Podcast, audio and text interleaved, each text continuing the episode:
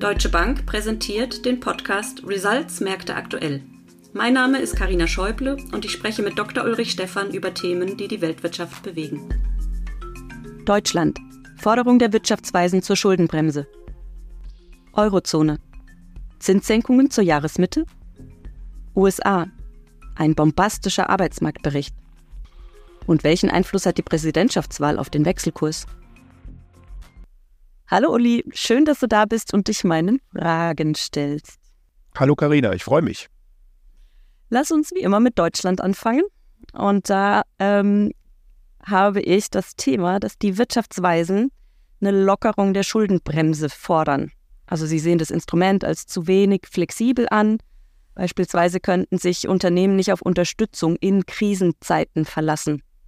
Und zur Anpassung der Schuldengrenze wäre allerdings eine Zweidrittelmehrheit im Deutschen Bundestag erforderlich. Ähm, doch auch innerhalb der Ampelregierung regt sich schon Widerstand. Also wie ökonomisch hilfreich schätzt du denn die Schuldenbremse ein? Und was hältst du von den Vorschlägen der Wirtschaftsweisen im Hinblick auf Wachstum und wirtschaftliche Stabilität? Oje, Karina, darüber könnte ich jetzt äh, wahrscheinlich sehr ausschweifend antworten.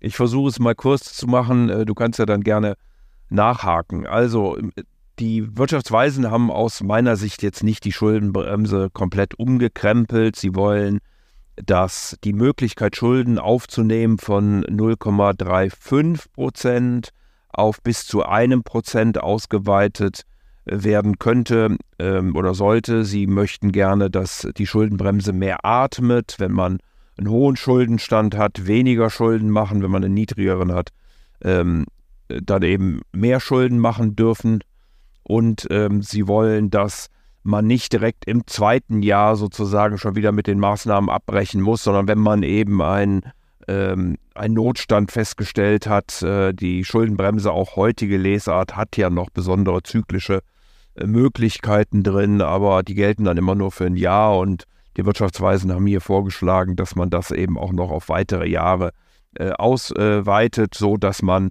nicht abrupt dann enden muss, sondern äh, sich sozusagen aus den Maßnahmen rausschleicht. Ich glaube, äh, unterm Strich kann man das so machen. Ich äh, würde nur sagen, während den Anfängen. Denn ich sehe ja, dass die Politik, äh, wenn sie Mittel hat, die gerne verwendet und leider eben viel zu oft konsumtiv verwendet und nicht investiv. Und da liegt eben ein, ein großes Problem. Ähm, wenn man es investiv nutzen würde, würde wenig dagegen sprechen. Aber wie gesagt, die Gefahr ist sehr groß, dass es dann am Ende konsumtiv äh, genutzt wird und dann haben wir am Ende nur mehr Schulden. Äh, ich will dir einfach zwei Zahlen noch nennen. 2021 äh, hat die Bundesrepublik Deutschland 3,9 Milliarden Euro an Schuldendienst bezahlt und für 2024 sind schon 38 Milliarden äh, eingestellt in den Haushalt. Das ist äh, einer der größten Haushaltsposten und man sieht hier eben auch, wie die äh, Zinsen wirken und äh, wir sollten uns ja davor hüten, dass wir den Haushalt, der ohnehin seit Anfang der Merkel-Zeit, also in den letzten 20 Jahren, sich mehr als verdoppelt hat, äh, wir sollten aufpassen, dass wir den nicht so aufstellen, dass wir nachher gar keine diskretionären Möglichkeiten mehr haben, sondern mit eben Schuldendienst und anderen ähm, Ausgaben, die zu tätigen sind, also mandatorischen Ausgaben, so gefesselt sind, dass wir gar keine Gestaltungsmöglichkeiten mehr haben. Und in diesen hohen Beträgen ist halt äh, die Tilgung selbst nicht der größere Teil, sondern wirklich die Zinsen. Also getilgt wird durch den hohen Schuldendienst dann nicht so viel? Also getilgt wird ja eigentlich gar nicht. Das ist für, ähm, äh, für viele Leute, äh, ich diskutiere es auch mal im Freundes- und im Familienkreis, ja kaum äh, nachzuvollziehen, aber es ist tatsächlich so, ähm, dass äh, man sagt, man darf auch den zukünftigen Generationen einen gewissen Schuldenberg hinterlassen, weil man ja auch eine gewisse Infrastruktur etc. hinterlässt. Und ähm, insofern geht es eben gar nicht darum, die Schulden zu tilgen oder zurückzuzahlen, sondern es äh, geht darum, ein vernünftiges Gleichgewicht zwischen der Leistungsfähigkeit, in der Regel gemessen am Bruttoinlandsprodukt, und dem Schuldendienst äh, zu haben und dieses nicht aus dem Ruder laufen äh, zu lassen. Also es geht immer darum, kann man denn die Schulden, die man dann aufgenommen hat, beziehungsweise aufnehmen möchte, äh, kann man die ausreichend bedienen. Ähm, und das gilt eben für ähm, viele Staaten, einschließlich Deutschland, äh, auch die USA äh, zum Beispiel. Aber wir haben ja gesehen äh, in Griechenland, in Spanien, wie schnell so eine Stimmung kippen kann. Äh, und deswegen ist man eben gut beraten, abgesehen davon, dass ähm, man eben hier nicht in, in fiskalische Probleme hineingeraten möchte, wie ich das vorhin schon gesagt habe ähm, dass, äh, dass man eben ausreichend Spielraum behält und, äh, und, und eben Möglichkeiten hat, auch, auch zu agieren. Und da hilft es eben nicht, wenn man die Schulden einfach äh, nach oben treibt. Man darf auch nicht vergessen, ähm, Carina, wir haben ja eine Billion Steuereinnahmen. Wenn man die Sozialhaushalte mit dazu rechnet, sind wir bei zwei Billionen. Die Staatsquote liegt heute schon bei über 50 Prozent. Ähm, wir haben kein monetäres Problem. Wir haben nicht das Problem, dass, dass nur Geld da ist. Wir brauchen sicherlich Investitionen, aber es wäre viel besser, wenn wir uns äh, um, um Arbeit bemühen, äh, mehr Menschen leichter in Arbeit zu bekommen, wenn wir die Investitionen fördern über äh, bessere Abschreibungsmöglichkeiten, über äh, ja insgesamt eine Angebotspolitik, weniger Bürokratie. Also das sind, glaube ich, die Dinge, die sehr viel entscheidender sind für äh, Investitionen, als nur äh, und ausschließlich auf ähm, den Staat zu gucken äh, und zu glauben, dass der Staat immer alles äh, regeln könnte. Von daher habe ich vorhin ein bisschen gezuckt, als du gesagt hast, der Staat könnte dann nicht helfen, wenn die Unternehmen in Schwierigkeiten kommen. Äh, das ist äh, nicht die Aufgabe des Staates, das zu tun. viele Unternehmen unterliegen auch einem Strukturwandel und wenn sie sich dem zu spät hingeben, dann ist es eben auch nur richtig, äh, wenn die dort gebundenen Ressourcen äh, freigesetzt werden. Das hört sich jetzt alles etwas kalt und etwas ökonomisch an, aber äh, tatsächlich ist es so. Ähm, und äh, der Staat sollte äh, nicht so tun, als ob er es besser wüsste und äh, Industrien und Strukturen aufrechterhalten, die nicht aufrechterhalten sind. Das wird einfach am Ende nur teuer. Aber siehst du dann die positiven, naja, Entwicklungen hinsichtlich Investitionen dann gegeben oder ist da kein, also innerhalb der Regierung auch ein Umdenken da zugunsten von mehr Investitionen statt Konsumförderung? Kann ich äh, nur bedingt erkennen, ehrlich gesagt. Wir hatten ja die gleiche Diskussion schon, Karina, äh, um die Frage des Haushaltes, als das Bundesverfassungsgericht äh, gesagt hat, so könnt ihr den Haushalt nicht aufstellen, das müsst ihr verfassungskonform machen.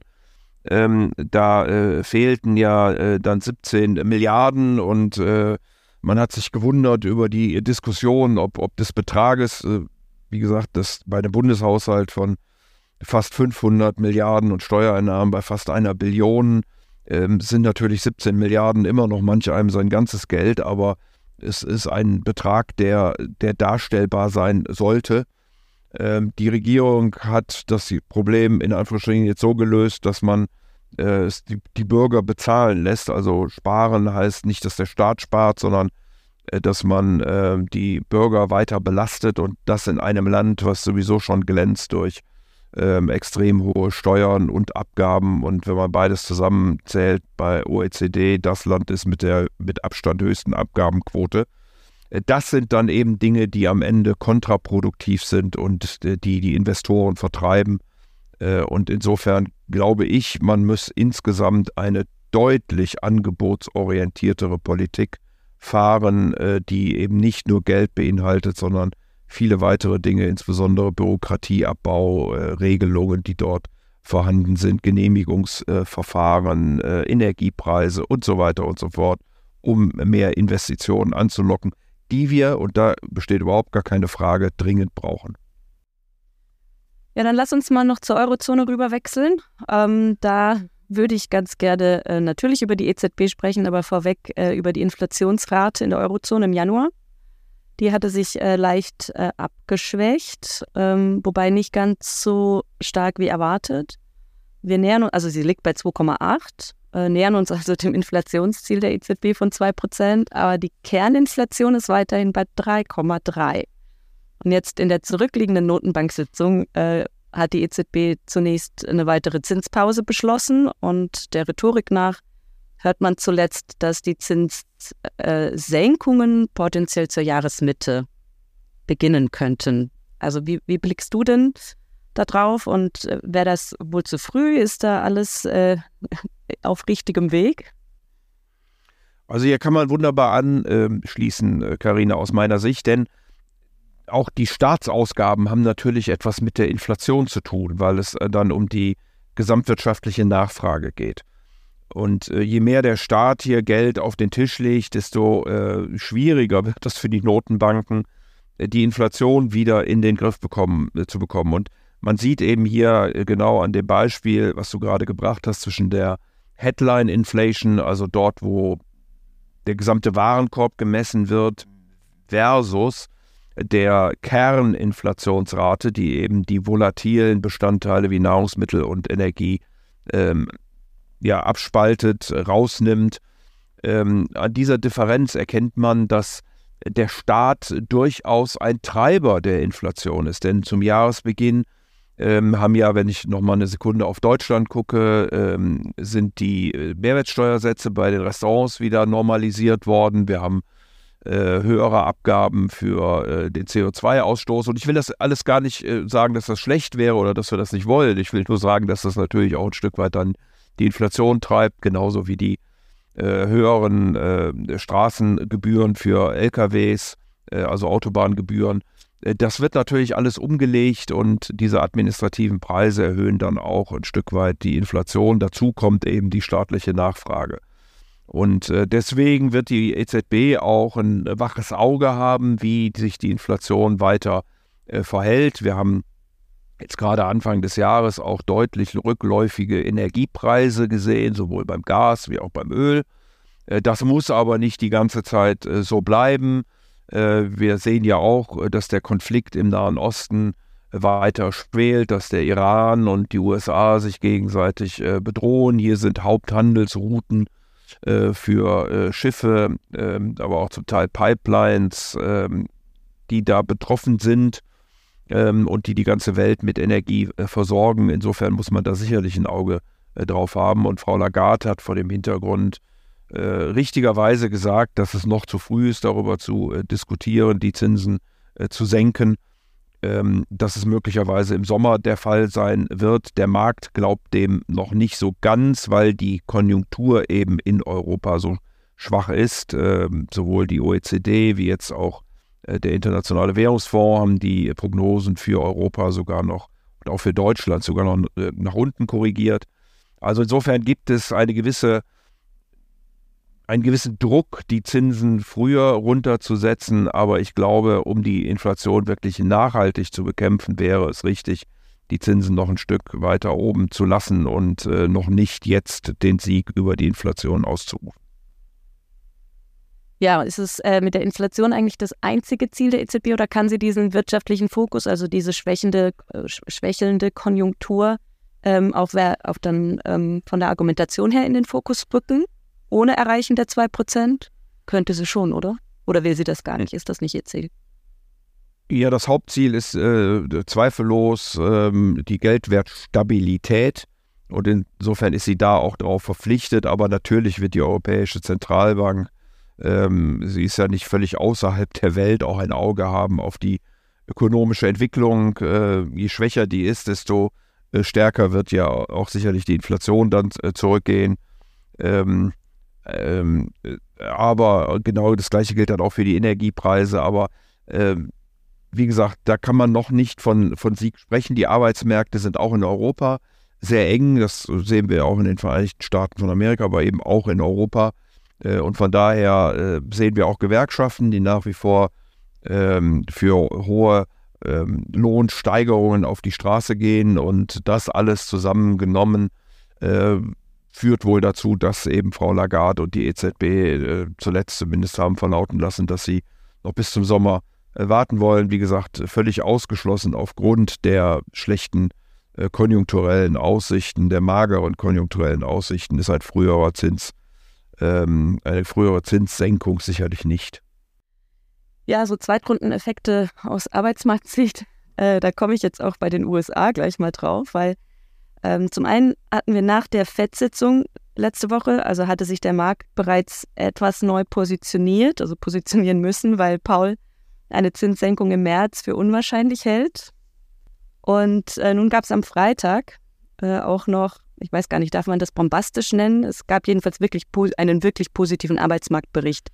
Fast doppelt so viele neu geschaffene Stellen, Löhne stärker, eben stärker als erwartet gestiegen, die Vormonatswerte nach oben korrigiert. Ähm, also ist denn für die USA gesprochen ein ähm, zuvor erwarteter 1,5-prozentiger Zinsrückgang dieses Jahr äh, jetzt in weite Ferne gerückt. Also vorher war das eben die marktseitige Erwartung.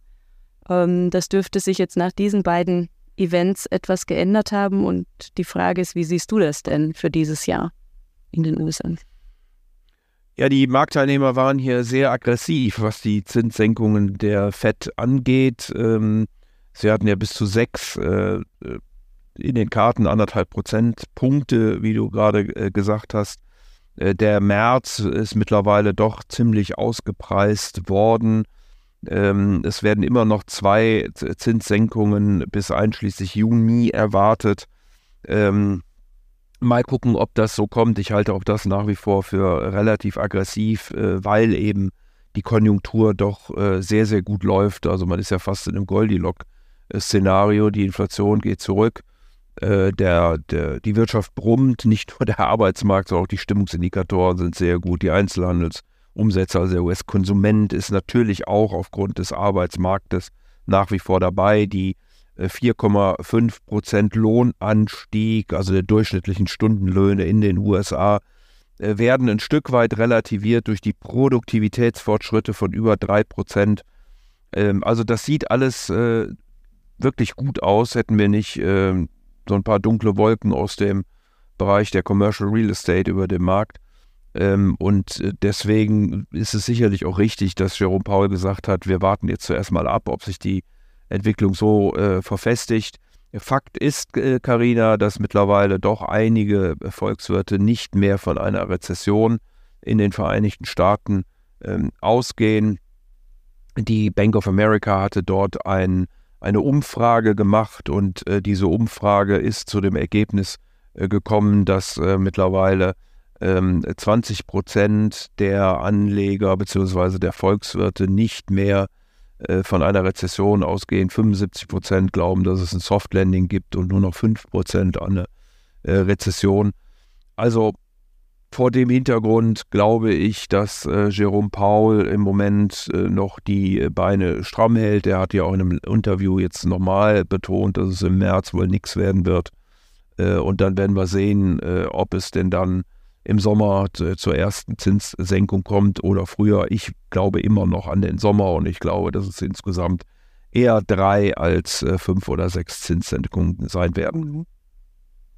Ja, das Thema Rezession äh, bringt mich gerade noch auf den Wechselkurs, weil ich irgendwo gelesen hatte, dass ein schwächerer Dollar, von dem man vielleicht bei sinkenden Dollarzinsen äh, der ein oder andere ausgehen könnte, ein schwächerer Dollar aber nur aufgrund dieser potenziellen Rezession kommen könnte oder kommen würde. Und wenn die eben, sag mal, un unwahrscheinlicher wird und unwahrscheinlicher wird, der Dollar schon mal aus der Perspektive heraus nicht schwächer laufen sollte, und umgekehrt gibt es einige ähm, Berichte, wenn man jetzt über das Wahljahr in den USA, oder es ist ja tatsächlich sogar für die, für die ganze Welt ein Wahljahr, ich glaube 50 Prozent der Weltbevölkerung wählt dieses Jahr, habe ich gelesen.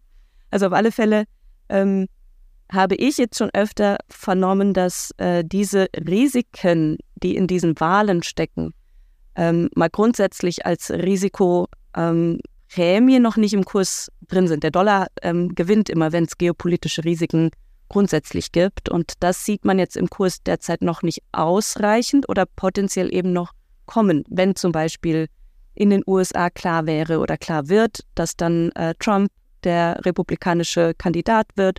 Das ist so ein Argument, ähm, das ich da schon gelegentlich vernommen habe. Oder ja, da, da, ist zum Beispiel der, der Super Tuesday vielleicht spannend am 5. März. Oder meinst du, dass es sich schon vorher komplett entschieden hat? Vielleicht kannst du da noch so ein bisschen Einblick geben auf den Wechselkurs und äh, mit den Wahlen dieses Jahr. Danke. Ja, sehr gerne. Wir haben zuletzt gesehen, dass der US-Dollar äh, etwas stärker gegangen ist aufgrund eben der ja doch sehr robusten Wirtschaft äh, in den Vereinigten Staaten und damit zusammenhängt sicherlich den äh, späteren und vielleicht äh, nicht so starken Zinssenkungen, äh, wie der Markt das äh, noch äh, Anfang des Jahres spekuliert hatte. Ähm, man wird dann abwarten müssen, was es noch alles an geopolitischen Themen gibt. Ähm, wir haben ja nach wie vor natürlich ähm, Russland und die Ukraine, wir, oder den, den, russischen Krieg in der Ukraine, wir haben äh, China mit seinen Drohungen gegenüber Taiwan. Dort ist, ähm, ich glaube, es war die erste Wahl in diesem Jahr, ja, ähm, die äh, bisherige äh, Regierungspartei, äh, die Präsidentin konnte nicht weitermachen, aber die, die ein, ein, ein, ein Parteifreund von ihr ist äh, zum Staatspräsidenten gewählt worden. Das kann China nicht so sehr erfreuen. Dafür ist jetzt ein äh, Kuomintang ähm, Parteianhänger äh, bzw. Mitglied zum Parlamentspräsidenten gewählt worden. Das könnte wieder ein bisschen besänftigen. Also ich will nur sagen, da haben wir genügend geopolitische Themen und natürlich vor allen Dingen im Nahen Osten. Wir hatten das schon beim Thema Energie angesprochen. Äh, das führt typischerweise immer dazu, dass der Dollar dann etwas stärker wird. Äh, das gilt übrigens auch, wenn es Turbulenzen in den Vereinigten Staaten geben, äh, gibt. Auch dann neigt, obwohl es vom Dollar in Anführungsstrichen ausgeht, der Dollar zur Stärke. Ähm, und insofern ist es noch nicht ausgemacht, ob Trump wirklich antritt ähm, und natürlich erst recht nicht, ob er dann äh, gewinnen wird. Aber es deutet im Moment viel darauf hin, dass es wieder auf einen Wahlkampf äh, zwischen Donald Trump und äh, Joe Biden hinauslaufen wird. Ähm, der wird wahrscheinlich unangenehm werden und äh, sollte Trump gewählt werden, wird es für den Rest der Welt sicherlich nicht einfacher. Das könnte dann sogar dazu führen, dass der Dollar insgesamt nochmal etwas an, an Stärke gewinnt. Ähm, aber wie gesagt, da ist noch zu früh, um über Wahlen und den Ausgang der Wahl am 5. November diesen Jahres zu spekulieren. Ich glaube, was auch da dem Dollar helfen würde, heißt es, sind zum Beispiel so äh, Pläne wie 10% Importzölle, die er einführen wollen würde, wenn er dann Präsident wäre. Oder? Ja, meine ich ja. Also wenn äh, Trump tatsächlich äh, Präsident werden würde, dann äh, muss sich der Rest der Welt auf gewisse Probleme einstellen. Äh, Importzölle von Gütern, die nicht in den USA produziert werden, und auch dort nicht in Zukunft produziert werden, ähm, machen natürlich wenig Sinn. Das bezahlen dann einfach die Amerikaner. Aber das äh, wird Trump nicht abhalten, solche Dinge einzuführen. Das hat er ja schon mal getan. Und da bin ich schon bei dir. Das wird im Zweifelsfalle dann den Dollar sogar stärken. Ähm, aber ist natürlich insgesamt kein gutes Zeichen für die Weltwirtschaft. Okay, ja, liegt ein spannendes Jahr wieder vor uns. Ähm, ähm, wir werden sehen, was so alles passiert und was du uns die nächsten Male noch berichten wirst. Für heute jedenfalls vielen Dank für deine Eindrücke, lieber Uli, und allen Zuhörenden für, fürs Einschalten. Bis zum nächsten Mal. Ich danke dir.